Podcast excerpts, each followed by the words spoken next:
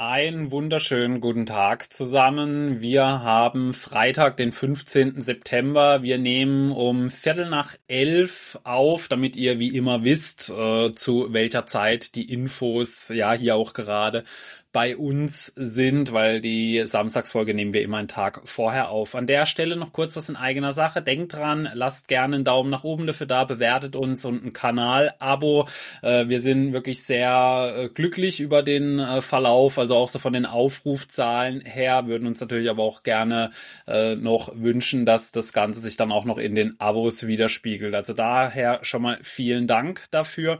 In der heutigen Folge erwarten euch sehr viele Quick News, die wir haben. Es gab den Zinsentscheid bei der EZB. ARM hat seinen Börsengang äh, ja vollzogen. Da werfen wir einen kurzen Blick drauf. Dann äh, Trade Republic hat vier Prozent Zinsen angekündigt. Adobe hat seine Zahlen rausgebracht und zum Ende der Folge kommt die Long-Idee des Tages. Also eine wirklich sehr volle, vollgepackte Episode heute.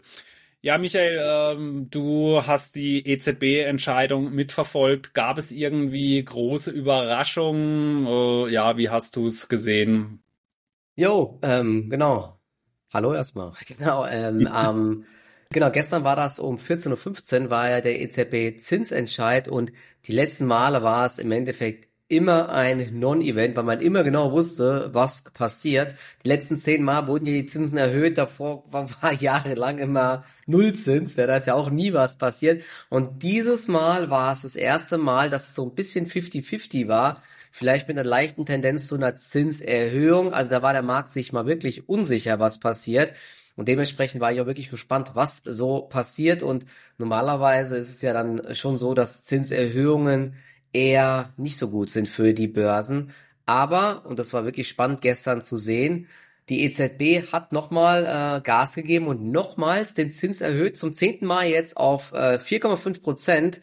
Und was haben die Börsen gemacht? Ja, die haben positiv reagiert. Ja, das äh, ist erstaunlich, hätte ich eigentlich auch nicht mit erwartet. Man kann es, glaube ich, damit erklären, dass man jetzt sagt, okay, das haben sie jetzt auch angedeutet, einmal noch diese Zinserhöhung und ähm, jetzt ist das Thema gegessen und Börse ist halt immer Zukunftshandel mhm. und jetzt sind wir quasi am Top. Es kann nicht mehr schlimmer kommen, äh, was Zinserhöhungen so angeht und dementsprechend war das so ein By the News Event, also wirklich sehr spannend äh, und zeigt eigentlich auch, dass der Markt weiterhin äh, ganz gut drauf ist, ja und wenn man das mal vergleicht so dieses Zinsniveau und wie gut sich die Börsen doch halten, das ist schon echt krass, ja. Wir kommen nachher auch nochmal kurz drauf zu sprechen. Es gibt ja immer mehr weitere äh, Möglichkeiten, sein Geld auch sicherer anzulegen und dementsprechend ist es schon erstaunlich, dass auch die US-Börsen sich gut halten und ja, äh, insgesamt sehr positiv, vor allen Dingen auch, weil zum Beispiel die Immobilienaktien, die ja auch eigentlich sehr stark an diesen Zinsen dranhängen wegen der Verschuldung, dass selbst die gestiegen sind. Also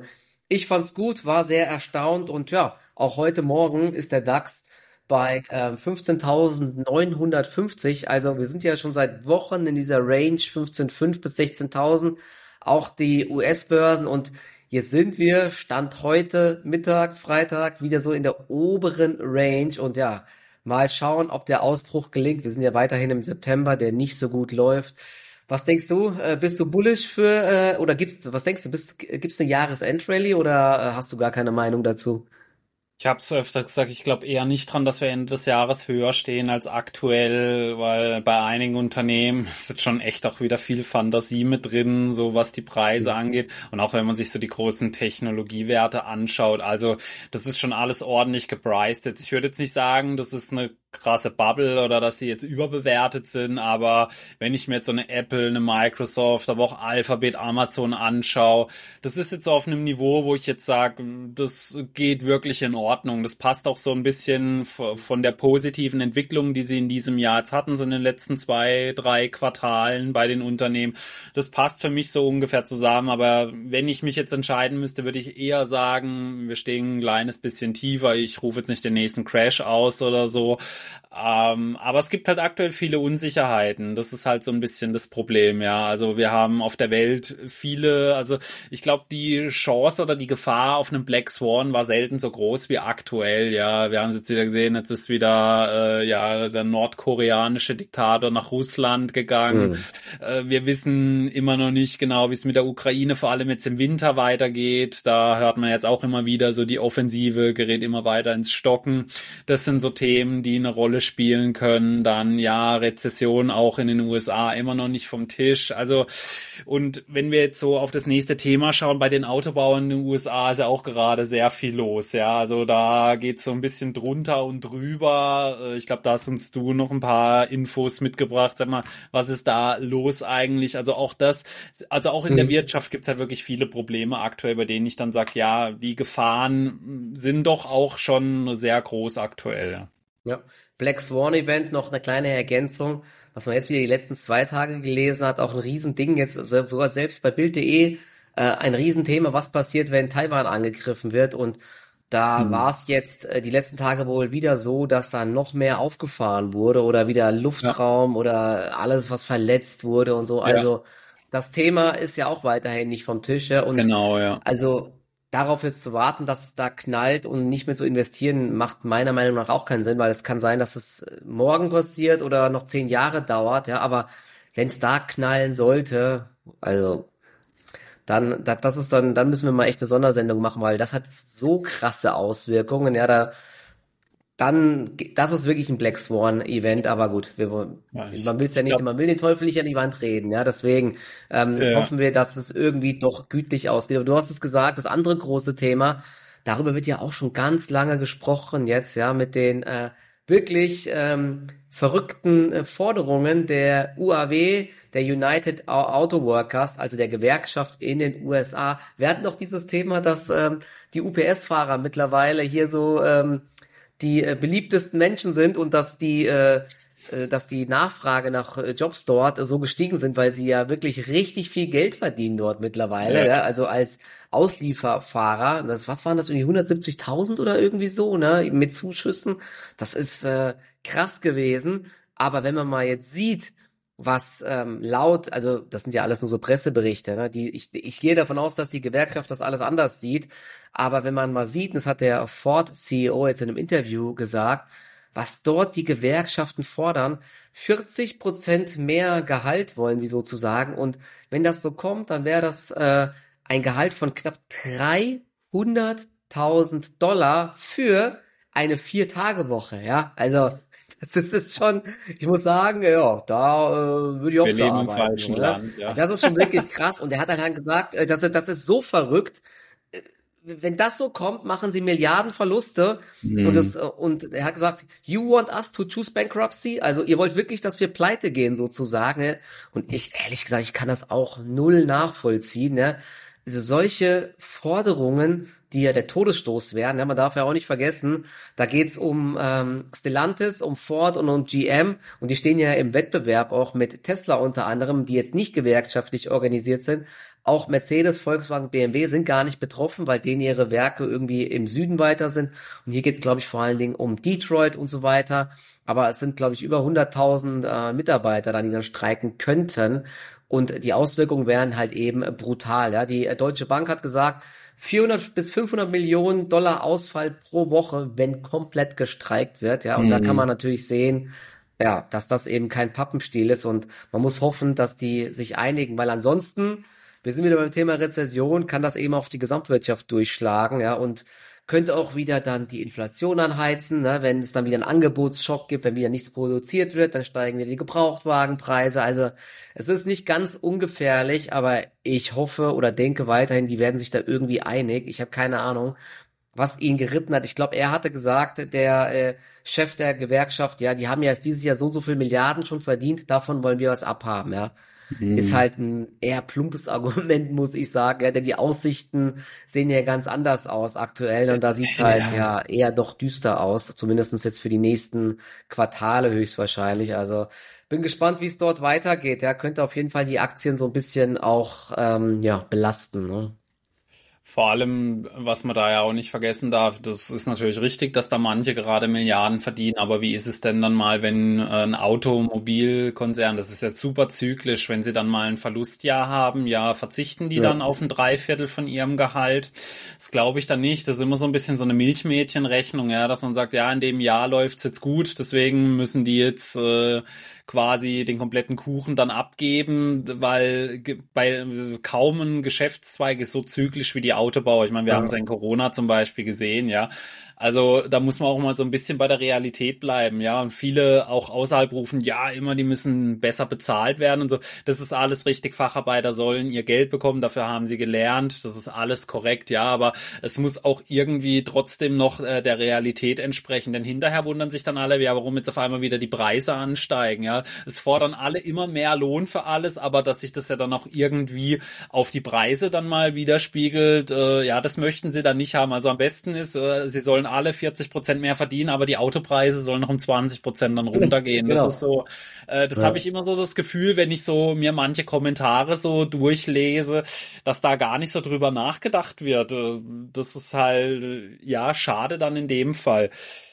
Aber es gab noch andere äh, sehr interessante Nachrichten. Wir haben ja zuletzt mal über den ARM IPO gesprochen. Der ist nun vollzogen worden. Ja. Und obwohl wir gesagt haben, es ist uns eigentlich zu teuer, wie bei einem IPO eigentlich, wie man es so kennt, ist das Ganze nochmal völlig davon gelaufen. Ja, hast, hast du es mitverfolgt? Also ja, genau. allein am ersten Tag 25 Prozent. Mittlerweile sind wir noch höher. Genau, sag mal so deine Meinung dazu. Ist das jetzt ein. Short? Genau. Äh, ich hatte übrigens, ich hatte dann noch, glaube ich, bei mir mal gesagt, ne, also investieren äh, ist mir zu teuer, aber ich, ich habe schon gesagt, ich rechne schon damit. In den USA ist es ja meistens so, dass da schon erstmal so eine kleine Hype-Phase kommt ja. und so war es eben auch. Das Unternehmen war ja auch zehnfach überzeichnet und wir hatten es ja gesagt, wer da alles jetzt mit eingestiegen ist und Aktionär ist, weil eben die Technologie so wichtig ist.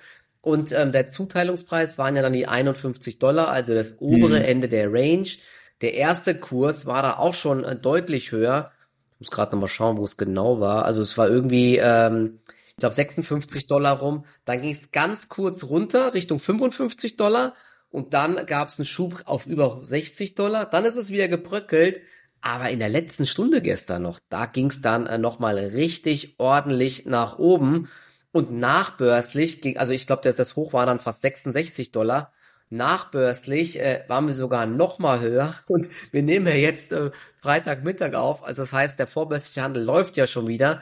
Und wir stehen bei 70 Dollar. Ja, also das sind 37 Prozent Gewinn. Äh, Glückwunsch wer äh, hier dabei ist, äh, keiner hier aus Deutschland, weil wir konnten die Aktie, ähm, kann man ja nicht bei den normalen Brokern zeichnen. Das ist halt echt immer sehr, sehr schade. Ähm, aber der ein oder andere wird sie sich vielleicht jetzt so mal ins Depot legen. Kam auch oft die Frage, wann äh, die, ich muss mal gucken, ob die hier schon gelistet ist. Ja, hast du mal geschaut? Ich guck mal gerade. Ähm, nee, ich habe tatsächlich noch nicht geschaut, ja. Aber was man grad. natürlich dann auch so als Frage stellen kann, ob das Management vielleicht einen Fehler gemacht hat und zu günstig an die Börse gegangen ist, weil wenn man schon hört, es gab sogar noch, übrigens, das war ganz interessant, der CEO hatte dann, weil es gab sogar die Gerüchte, dass sie die Preisbahn nochmal anheben und hat er mhm. aber gesagt, das finde ich gut, es kommt jetzt nicht auf diesen Dollar drauf an, wir wollen einen erfolgreichen Börsengang haben, weil wenn das dann irgendwann schief geht und das Ding geht runter, dann fällt dir sowas hier nochmal erhöhen, nachträglich. Diese Gier, fällt einem dann ordentlich auf die Füße, deswegen finde ich es schon gut, ja, und ich glaube, äh, es wurden ja auch nur zehn Prozent verkauft von der Softbank, ja, und äh, es kann natürlich gut sein, dass die irgendwann nochmal äh, ordentlich nochmal mehr Stücke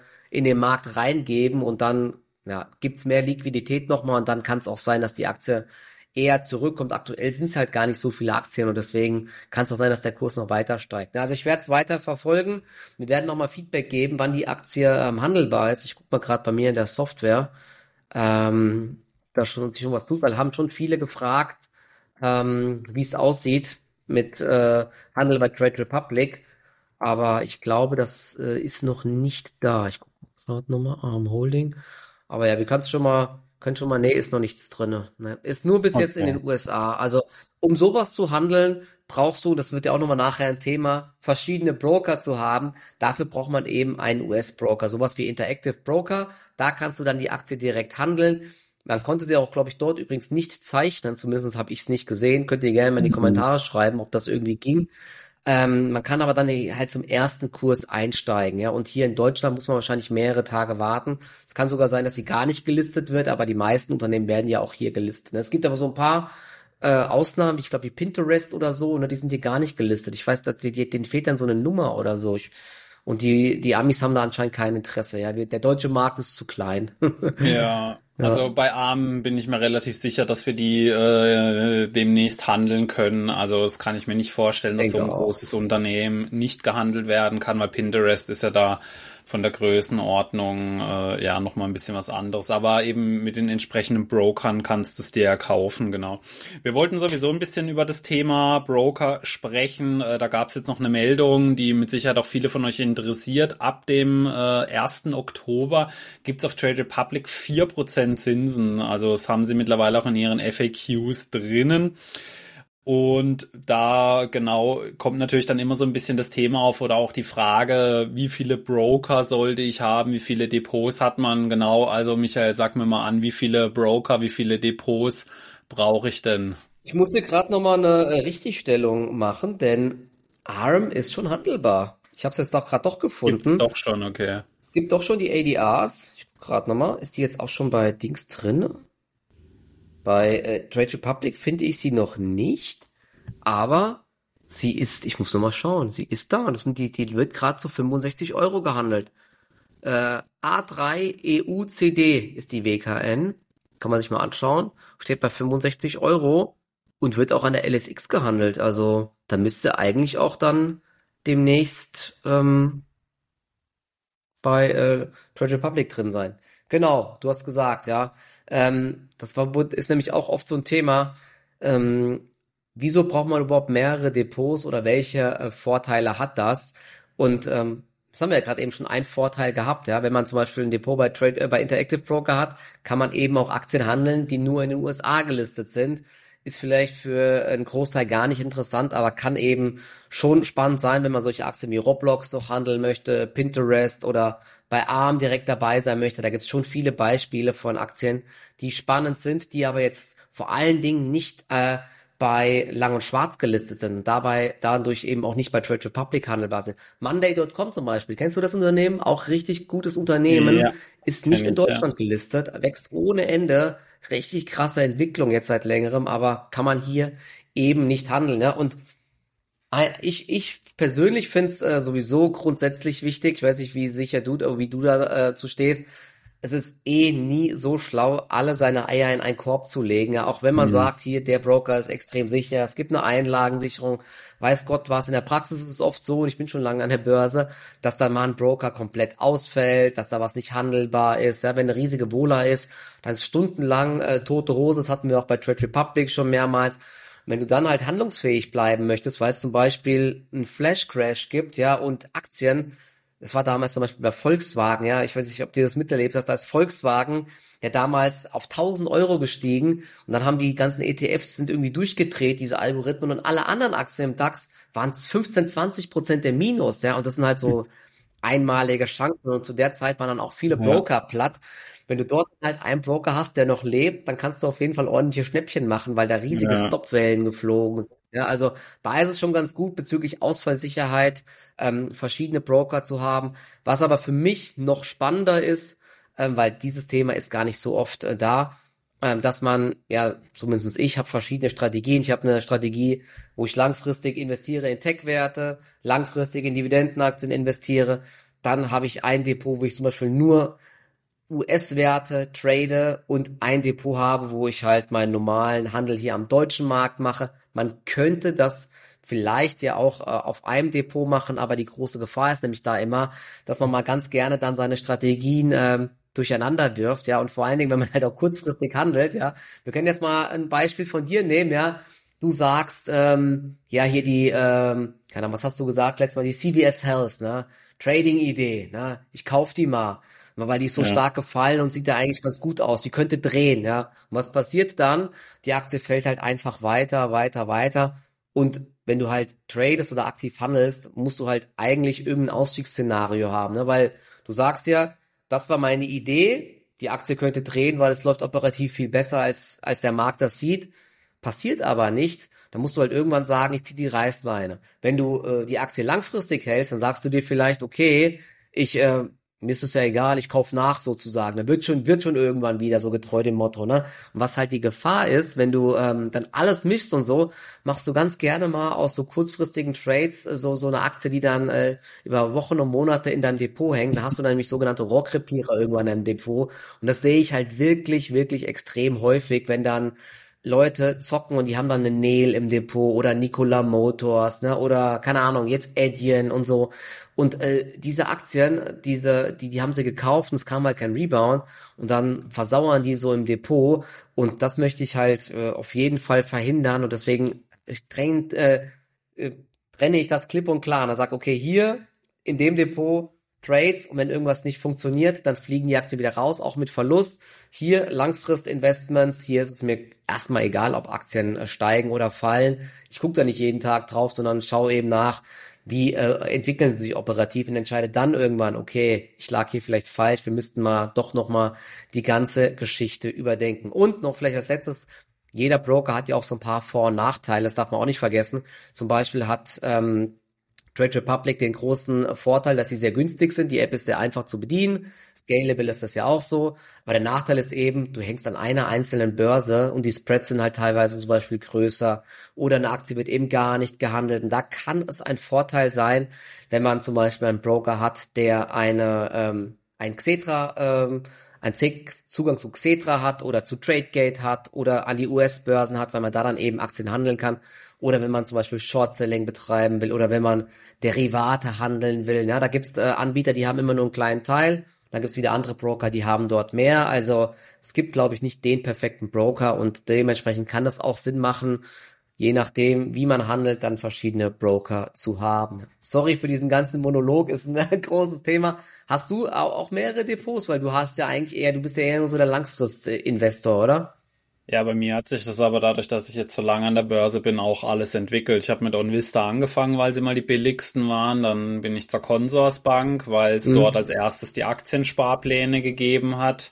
Dann sind so die Neo-Broker gekommen. Ja, genau. dann hat man sich als erstes Smart Broker geholt, dann Trade Republic, weil es dann da die 2000 Sparpläne mal gegeben hat und Scalable dann eben, weil ich mit denen nochmal eine Kooperation hatte. So hat sich das dann bei mir entwickelt und ich sage auch für mich überwiegen die Vorteile ganz klar den Nachteilen. Ja, also bei vielen Brokern, ich meine, es kostet ja alles nichts mehr. Also das Einzige ist, dass man mal so ein bisschen die Übersicht verlieren kann, was man mal so negativ sagen könnte weil man kann sich ja von ja. jedem so das Beste raussuchen. Ja, gerade bei den Neo-Brokern gibt's ja. halt oft viele Sachen nicht. Manchmal gibt's keine bestimmte Aktie nicht, manchmal gibt's einen Sparplan nicht.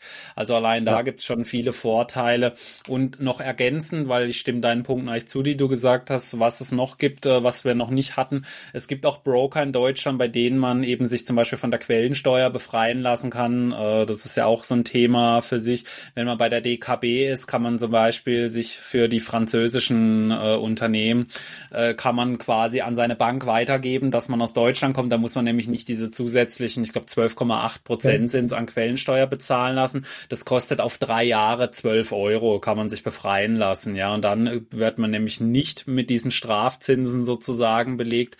Dann kann sich nämlich, denn mittlerweile gibt es in Frankreich wirklich einige Dividendenwerte, die für uns interessant sind. LVMH zum Beispiel, Danone gucken sich immer viele an, mhm. äh, L'Oreal, äh, Pernod Ricard. Also Frankreich hat schon einiges an starken Aktien.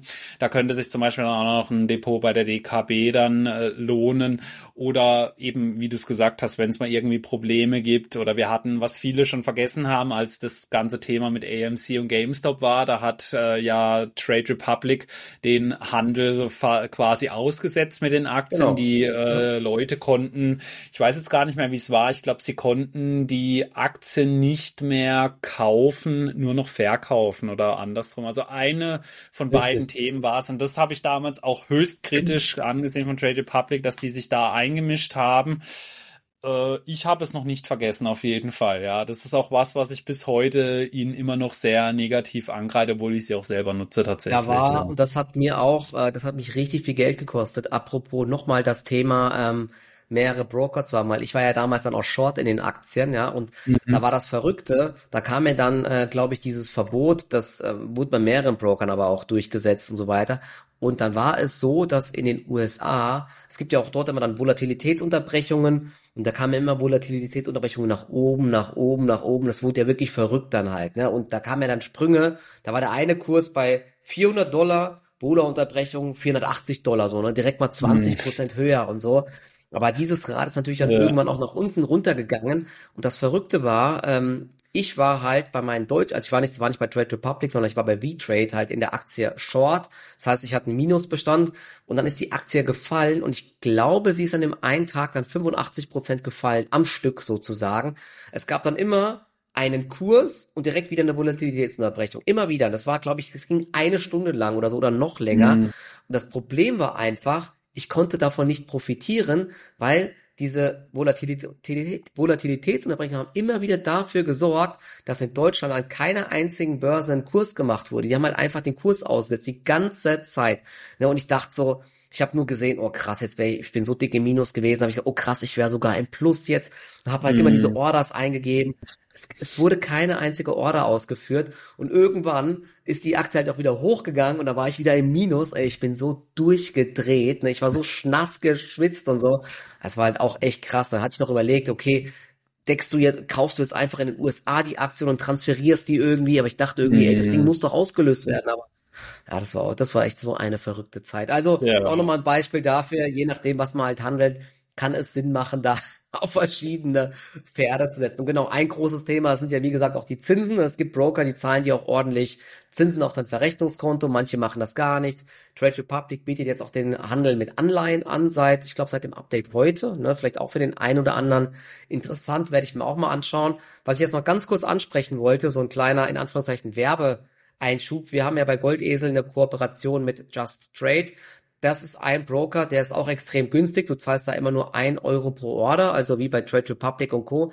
Der große Vorteil dort ist aber, dass du eine Anbindung an TradeGate hast, ja. Und TradeGate ist meiner Meinung nach halt eine sehr viel bessere Börse, weil auch viel mehr Liquidität da ist als zum Beispiel Lang und Schwarz. Da kannst du halt viel besser Aktien handeln, hast oft auch geringere Spreads und dementsprechend nutze ich jetzt auch den Broker zum Beispiel als Backup oder als Ergänzung zu Lang und Schwarz und wer noch einen Broker sucht, ähm, das ist meiner Meinung nach ein Broker, der gut geeignet ist für einen aktiven Handel, der kann sich das gerne mal anschauen. Wir packen euch den Link drunter. Es gibt aktuell auch eine Aktion, 25 Euro äh, Bonus, wenn ihr dort ein Depot eröffnet. Das wird euch dann, ich glaube, innerhalb von ein, zwei Wochen gut geschrieben. Wir haben auch schon so ein kleines Erklärvideo gemacht, ähm, wie die Plattform aussieht. Wenn ihr Interesse habt, schaut euch das gerne mal an. Und vielleicht ein Vorteil ist es auch noch, man kann ähm, mit Just Trade sein Depot auch mit externen Apps verbinden, zum Beispiel mit der Stock3 App oder auch mit der Goldesel App. Da kann man auch über andere Apps mit äh, Just Trade handeln, dann zum Beispiel auch über TradeGate kaufen und verkaufen. Ne? So viel nur noch kurz dazu. Nachteil bei Just Trade ist, die zahlen keine äh, Zinsen auf euer Geld im Verrechnungskonto. Also zum Geld parken ist das äh, Konto nicht geeignet. Ne? Wir haben es gesagt, jeder Broker hat Vor- und Nachteile.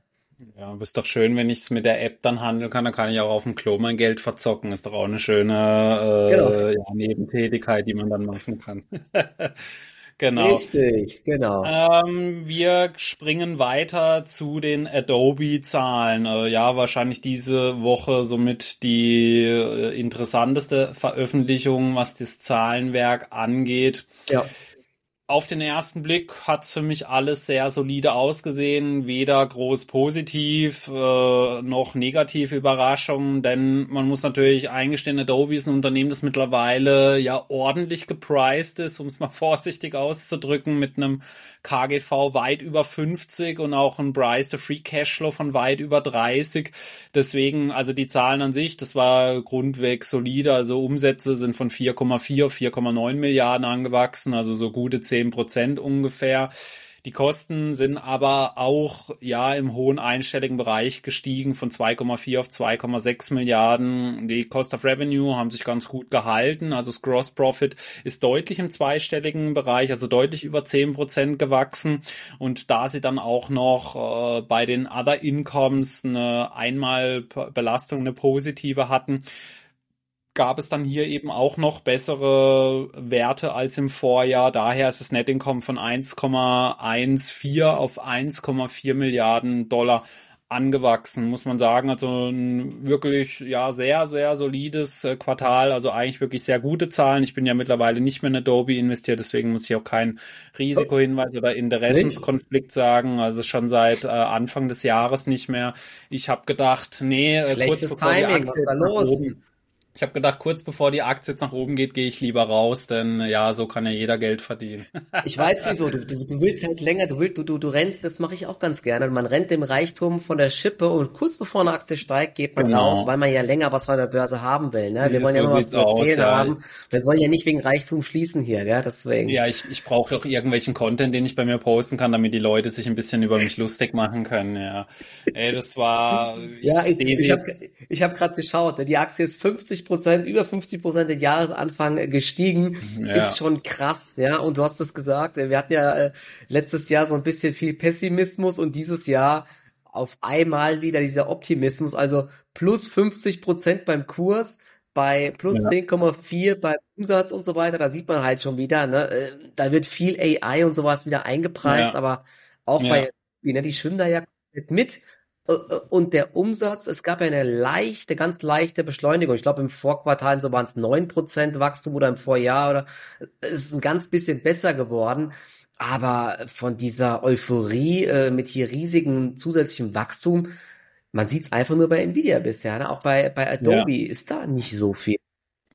Du, das ist auch das, was ich bei meinem Verkauf gesagt habe. Das ist so mein Problem, was ich mit Adobe habe. Es ist ein ultra äh, berechenbares Geschäftsmodell, ja. Das ist für mich ein Unternehmen, das kaum positive Möglichkeiten hat. Man rechnet so ungefähr, dass sie so mit zehn Prozent wachsen, aber da bin ich ganz ehrlich zu dir, also bei einem KGV von, das war schon damals, als ich sie verkauft habe, waren sie, meine ich, bei über 30, äh, aktuell auch Price to Free Cashflow war ordentlich. Ich hatte auch gesagt, da erwarte ich eigentlich ein bisschen mehr. Ich rechne kaum mit einem positiven äh, Boost, also nicht jetzt AI-Hype, das ist für mich jetzt kein, weil wie du sagst, also man, es spiegelt sich ja auch für mich jetzt in den Zahlen nicht wieder, ja. Also das muss ich ja ganz ehrlich so sagen. Also das sind gute Zahlen, gar keine Frage, ja. Aber damit hat man gerechnet. Ich habe die auch damals bei meinem Verkauf habe ich gezeigt, mit wie viel man rechnet. Da hat man auf einem wirklich schon hohen Niveau äh, also neue Zahlen erwartet. Das ist jetzt auch so gekommen, aber dass man jetzt sagt, hey, durch die AI-Hype-Phase, äh,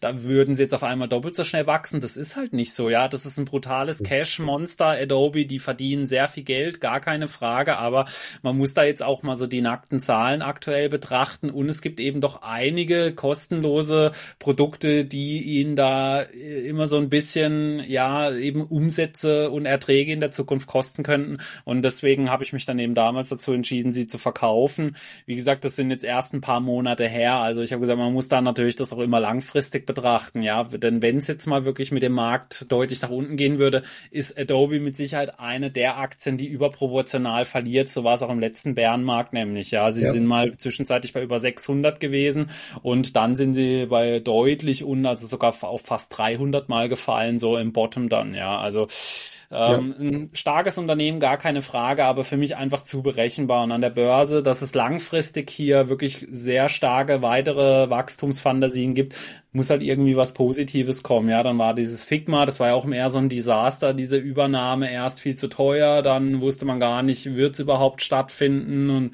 ja, war halt alles viel. Ist die jetzt durch die Übernahme von Figma? Weißt du das? Ist das ähm, genehmigt worden? Nee, ich meine nicht, aber boah, nee, da erwischt du mich jetzt völlig auf dem. Ich weiß, äh, ich glaube nämlich auch, das ist immer noch offen, ne? Ich meine, das war ähm, immer noch so ein großes Fragezeichen, ne? Genau. Es gibt nämlich auch genügend Konkurrenten. Es gibt ja auch Canva zum Beispiel. Figma war so ein äh, ein Unternehmen, was äh, an Adobe genagt hat. Ja, es gibt ja halt, mhm. Adobe ist extrem breit aufgestellt und hat extrem viele Tools, aber ich persönlich finde auch vieles viel zu kompliziert, muss ich sagen. Und wenn du dann halt zum Beispiel Canva nutzt, ist es viel einfacher, einfach, ja.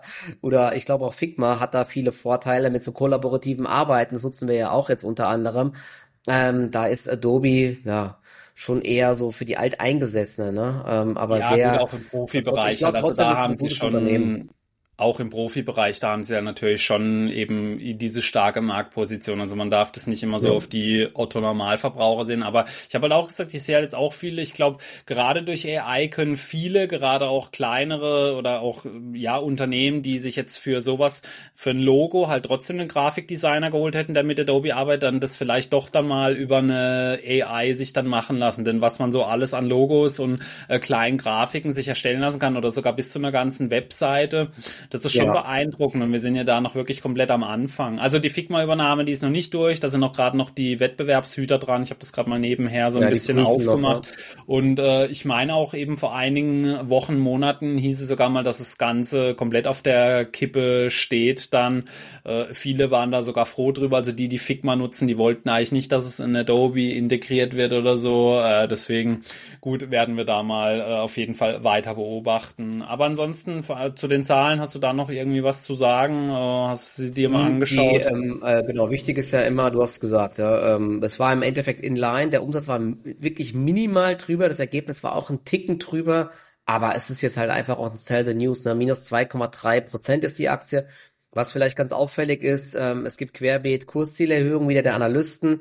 Wolf Research 650, BMO Capital 645, ähm, Stifle oder Stiefel 600, Barclays 640. Da sind sie sich alle scheinbar sehr einig und äh, ich glaube, das ist ja denen ihr AI-Produkt auch, dieses Firefly. Da wird jetzt ja. gesagt, das soll das Wachstum jetzt beschleunigen, soll es boosten. Mal schauen, ja, aber das ist halt der normale Gang. Wenn es gut läuft, immer so und die Aktienkurse steigen, dann werden die Kursziele erhöht wenn es dann fällt, dann werden im Nachhinein die Kursziele gesenkt. Ja, also das ist das Verrückte an der Börse. Ja. Aber ich finde es jetzt auch aktuell. Ähm, ja, vielleicht wenn es nochmal in den Bereich 500 Dollar geht, könnte man nochmal so als Trade draufschauen. Aber jetzt so aktuell, weiß auch nicht, ne?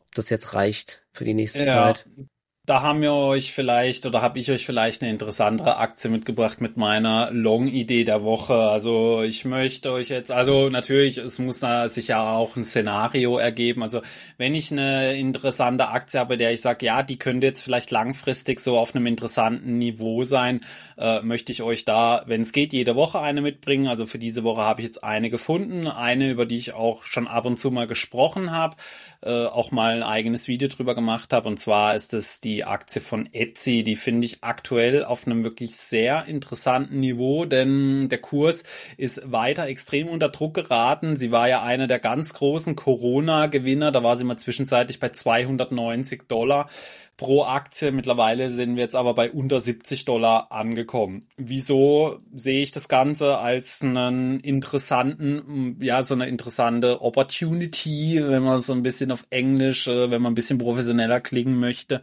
Also zum einen, Etsy ist ein Unternehmen, das jetzt über viele Jahre hin bewiesen hat, dass sie Opportunity, eine Value. Genau, ja. Etsy ist ein Unternehmen, das sich jetzt über viele Jahre hin bewiesen hat, dass sie viel Geld verdienen können mit der Plattform. Es ist ein äh, Plattformanbieter, so kurz zum Geschäftsmodell, in dem vor allem äh, ja so Künstler ihre Sachen verkaufen können. Also da ist sehr viel so Home Deko mit dabei, also so spezielle Sachen, die angefertigt werden. Zum Beispiel meine beiden Kinder haben von ihren jeweiligen Paten Erinnerungsboxen bekommen. Also das sind so ganz große, die handbemalt sind mit Name. Also das kannst du dann alles personalisieren lassen. Also sprich, das sind oft sehr äh, hochwertig hergestellte Eigenproduktionen von Leuten, die dort dann auf dieser Plattform die Sachen anbieten können. Und vor allem bei Frauen eine extrem beliebte Plattform. Also ich kenne meine Frau, ich weiß nicht, genau. wie viel die schon auf Etsy gekauft hat. Also ja, ja die leben, auch, genau. ein großer Teil der Umsätze kommt wahrscheinlich nur von meiner Frau. Ja, dann äh, nehmen wir deine noch mit dazu, dann wissen wir, woher der ganze Umsatzwachstum kommt.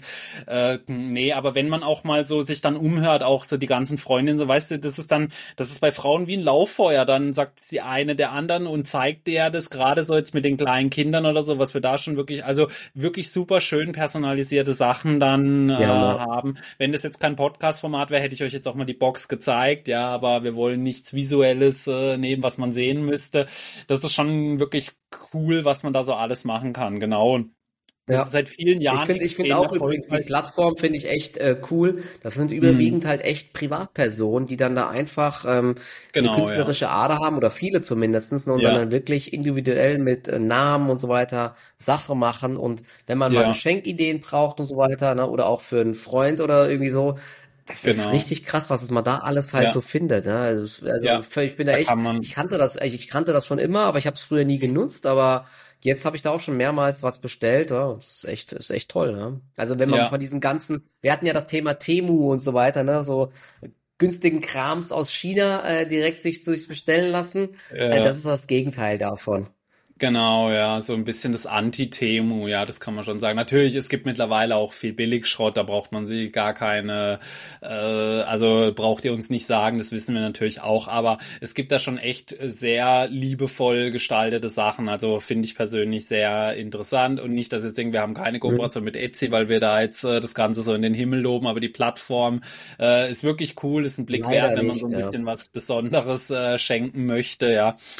Und wenn wir uns mal so aktuell die Zahlen anschauen, die sind jetzt, äh, nächstes Jahr erwarten sie 400 Millionen Dollar Gewinn, dann wären sie auf einem aktuellen Niveau. Also wir sprechen hier so von einem Market Cap von knapp unter 8 Milliarden. Also das KGV liegt mit Hinblick auf das nächste Geschäftsjahr schon bei unter 20 und das Price to Free Cashflow, das liegt sogar nur bei knapp 12 aktuell. Also das Unternehmen mhm. soll in den nächsten Jahren äh, wieder deutlich auch so an Wachstum äh, gewinnen. Vor allem ihr Problem ist, wenn es gerade so Makroprobleme gibt, dann hat es in den letzten Jahren auch immer die Plattform beeinflusst. Denn man kann sich natürlich vorstellen, solche Sachen auf Etsy, die kosten natürlich auch ein Stück weit mehr, weil es personalisiert ist, im Gegensatz eben zu solchen Geschichten wie auf Temu. Und wenn dann das Geld eben aktuell nicht ganz so locker sitzt bei den Leuten, dann bekommt es auch so eine Plattform wie Etsy dann zu spüren. Also es ist nicht, dass sie jetzt aktuell schrumpfen würden.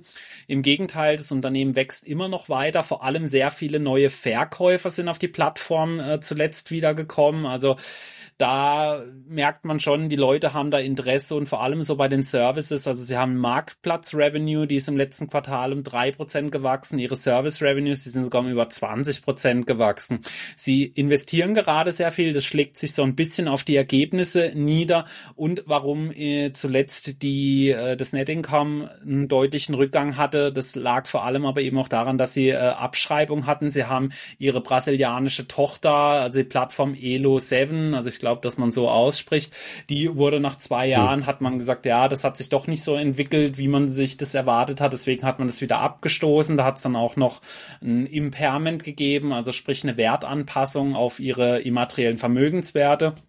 Das müsst ihr euch so vorstellen, wenn ihr ein Unternehmen kauft, dann habt ihr zum einen das Goodwill, also wenn ihr mehr bezahlt, als im Buchwert drinsteht, und zum anderen, wenn ihr Marken kauft, dann haben diese Marken ja auch einen Wert und das muss ja aber irgendwo in der Bilanz taxiert werden. Deswegen, wenn man solche Marken im Portfolio hat, das wird regelmäßig überprüft und äh, da hat man dann eben nun festgestellt, dass das Ganze eben doch nicht so viel Wert hat. Und da hat man jetzt im Juli, also das ist jetzt knapp zwei Monate her, hat Etsy dann bekannt gegeben, dass sie nach zwei Jahren eben Elo 7 aus Brasilien dann wieder abstoßen möchten.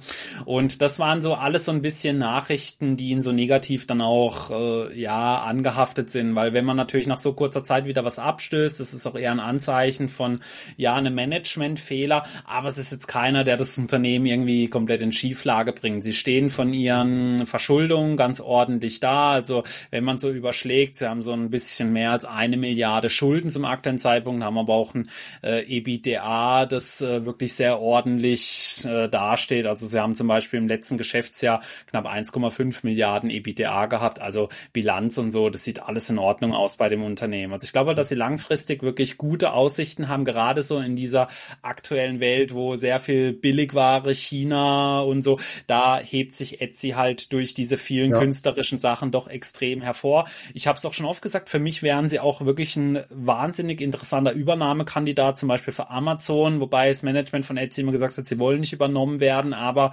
was nicht ist, kann immer mal ja noch werden und trotzdem sind die langfristigen Aussichten von dem Unternehmen halt so gut. Man rechnet in den nächsten Jahren also so mit äh, 20 Prozent Wachstum beim Gewinn ungefähr. Also man rechnet jetzt nächstes Jahr mit äh, 400 Millionen und dann rechnet man mit 480 Millionen im Jahr darauf äh, an Gewinnen. Natürlich ein bisschen Makroabhängigkeit ist da mit dabei aus den genannten Gründen, aber für mich trotzdem ein super spannendes äh, Unternehmen, vor allem jetzt zum aktuellen Zeitpunkt, da sie eben auch von den Kennzahlen her jetzt mal auch wirklich wieder auf einem vernünftigen Niveau angekommen sind, im Gegensatz zu, zu diesen Corona-Fabelzahlen, ja. die da aufgerufen worden sind. Genau was hältst du von dem Unternehmen? Hast du dich schon mal mit Etsy beschäftigt? Ich meine, Kursverlauf ist ja eher ein Albtraum so in den letzten ja sechs bis neun Monaten. Ja. Was sagst du zu Etsy? Ja, heftiger Abwärtstrend ja, in der Aktie Ja. und wir sind ähm, sogar, glaube ich, fast so auf dem Tief von von 22. Also ja, wir haben ja vorhin die Beispiele gehabt, wie sich Unternehmen positiv entwickelt haben seit äh, ja so Oktober 2022, aber Etsy läuft komplett äh, umgekehrt. Und wir hatten ja gerade eben in der Vorbesprechung auch schon mal äh, gequatscht, da hast du mir die Aktie kurz vorgestellt. Da habe ich gesagt, ah, ganz interessant, weil ich habe mir gestern genau auch die Aktie ähm, angeschaut. Die war nämlich gestern auch recht deutlich im Plus, teilweise sogar 6%, hat dann ein bisschen wieder abgegeben, denn ähm, Wolf Research haben deine Gedanken gelesen, ne, dass du die Aktie jetzt auch auf dem Niveau spannend findest und haben ähm, die Aktie abgegradet ähm, auf, ich muss gerade mal auf 100 Dollar, ja, von Peer Perform auf Outperform, äh, Kursziel 100 Dollar und sie sagen, es gibt verschiedene Szenarien, wie die Aktie äh, dann steigen könnte. Unter anderem, glaube ich, soll es Margenverbesserungen geben. Ich weiß nicht, hast du den, den Bericht von Wolf Research mal genauer angeschaut? Ich habe es mir gar nicht genau durchgelesen. Die hatten da, glaube ich, so ein paar Punkte noch genannt, wie die Aktie, ähm, also wie das Unternehmen es schaffen könnte, dass da mal eine Trendwende in der Aktie reinkommt. Ja, genau. Also nicht nur zum einen des Makrothemas haben sie auch mit reingenommen. Das hat man in den letzten Jahren wirklich sehr stark immer gemerkt, äh, obwohl also selbst wenn das Unternehmen gewachsen ist, ist es dann trotzdem nicht so gut angekommen, äh, teilweise in den Quartalen. Also gab es dann echt mal heftige Abverkäufe, obwohl sie sich ja trotzdem sehr stark eigentlich entwickelt haben.